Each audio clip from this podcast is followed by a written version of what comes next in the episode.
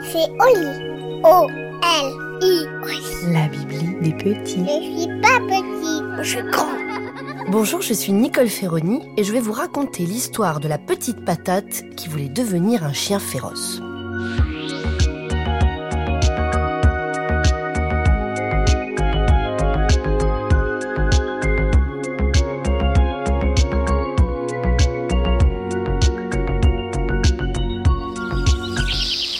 Une fois une petite patate qui habitait dans un champ de Picardie après qu'un paysan y ait enterré sa grand-mère auparavant. Alors, quand je dis sa grand-mère, hein, je ne parle pas de la grand-mère du paysan, évidemment, non, car on n'enterre pas des grand-mères qui n'auraient rien demandé. Non, je parle de la grand-mère de la patate. Oui, notre petite patate était là, dans ce champ de Picardie, parce que sa grand-mère patate y avait été plantée. Euh, parce que je, ne sais pas si vous savez comment poussent et se multiplient les patates, mais en fait c'est assez rigolo. Euh, en fait, quand on plante une patate sous terre, cette patate donne une plante, cette plante grandit, grandit, et quand la plante est grande, elle forme à ses pieds sous terre d'autres patates, qui chacune pourront donner d'autres plantes, qui donneront d'autres patates, etc., etc. Et donc c'est pour ça que notre patate se trouvait là, car un paysan avait enterré grand-mère patate qui avait donné des filles et des petites filles patates. Bon, c'est clair ou pas? Oui, hein On va dire que oui. Allez, on continue. Un jour, alors que notre petite patate n'était plus si petite que ça, le paysan vint dans le champ pour la récolter, elle et ses sœurs. Il retourne donc la terre, les ramasse une à une, les charge dans sa brouette, les dépose dans une cagette et les emporte ensuite dans sa ferme pour les nettoyer. Car oui, les patates, quand elles sont ramassées, sont encore pleines de terre. Donc avant de les vendre ou de les manger, on les nettoie. Et c'est ce que fait notre paysan. Donc le paysan s'assoit dans son débarras, il a la cagette pleine de patates sales ou de sales patates à sa droite, un chiffon dans la main gauche, et une à une, il prend les patates et les essuie, et une fois nettoyées, il les dépose à ses pieds dans un panier.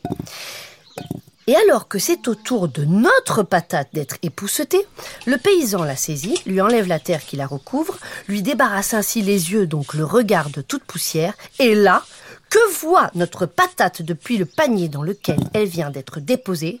Oui, quelque chose incroyable se trouve devant elle au pied du paysan. Eh ben, je vous le dis, un chien. Oui, un énorme chien qui se tient là à quelques mètres. Un chien si grand, si fort, si poilu, que notre patate en est tout impressionnée. Et encore, elle n'a rien vu car pile au moment où elle regarde si épatée, enfin si épatatée, puisque c'est une patate, voilà que le chien bondit et se met à aboyer. Oui, car persuadé d'avoir entendu un passant qui passe, le chien se dresse sur ses trois pattes, oui, puisqu'il n'a que trois pattes, c'est d'ailleurs pour ça que le paysan l'a adopté, il avait eu pitié.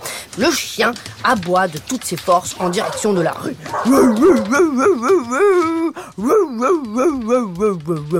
Et le paysan aboie à son tour derrière le chien. Brutus, chute, mais Brutus, arrête, mets du calme, Brutus, allez au pied.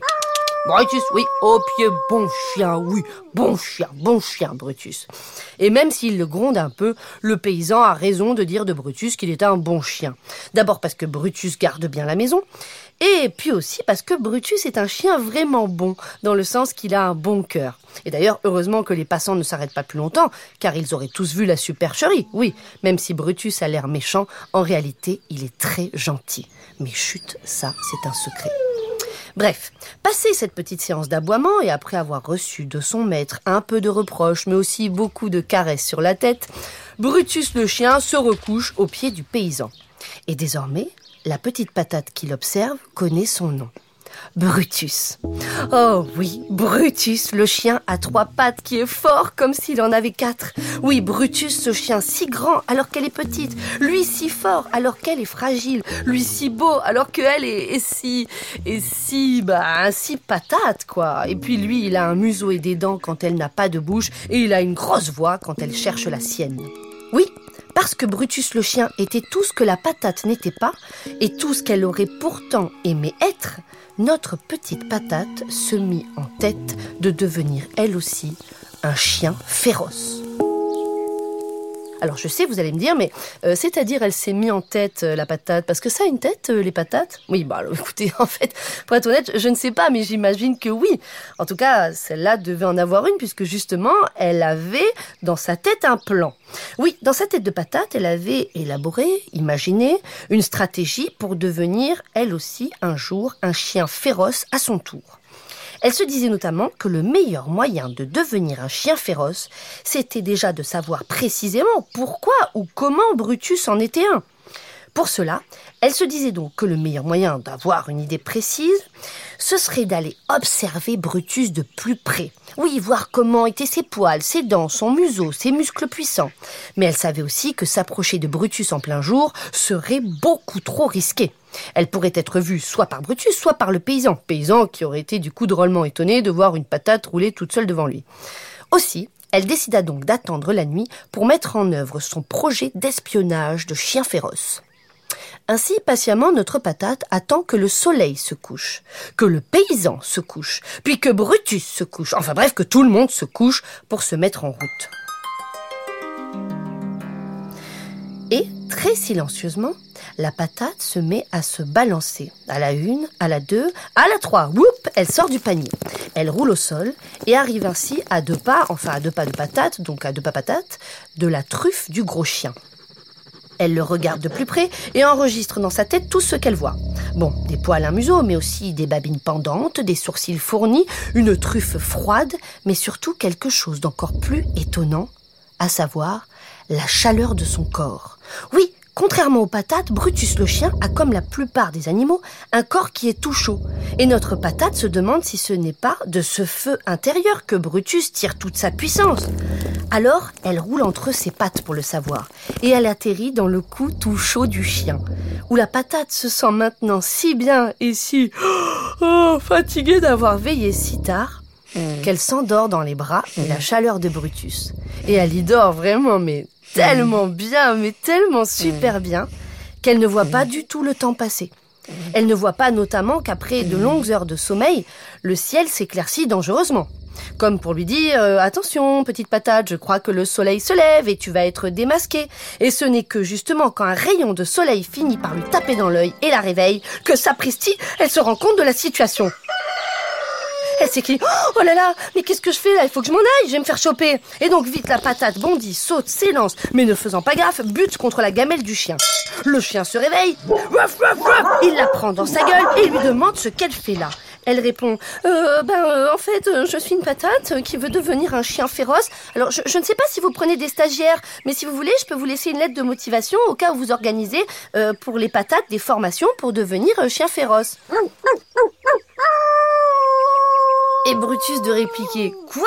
Des formations pour devenir un chien féroce? Pour toi, petite patate? Une patate qui veut devenir un chien féroce Oh là là Et croyant qu'il se moque d'elle, notre petite patate se met à pleurer.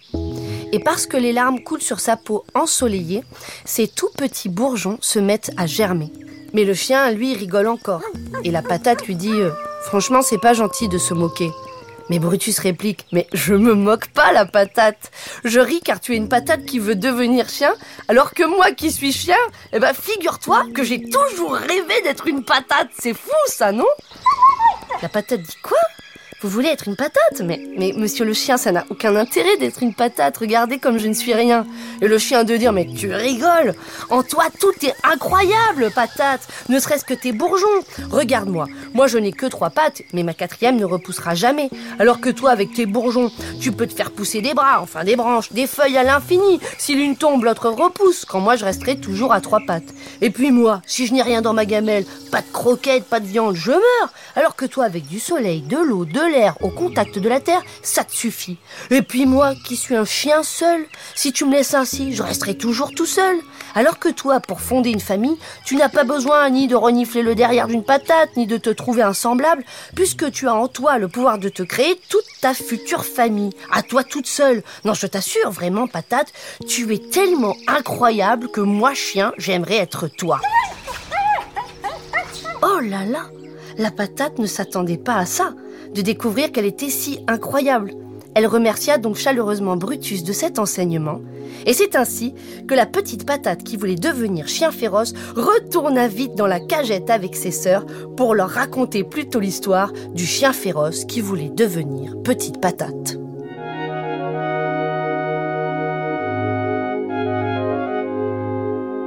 Et voilà, l'histoire est finie. Alors maintenant, au lit, les petites patates. Non, une autre.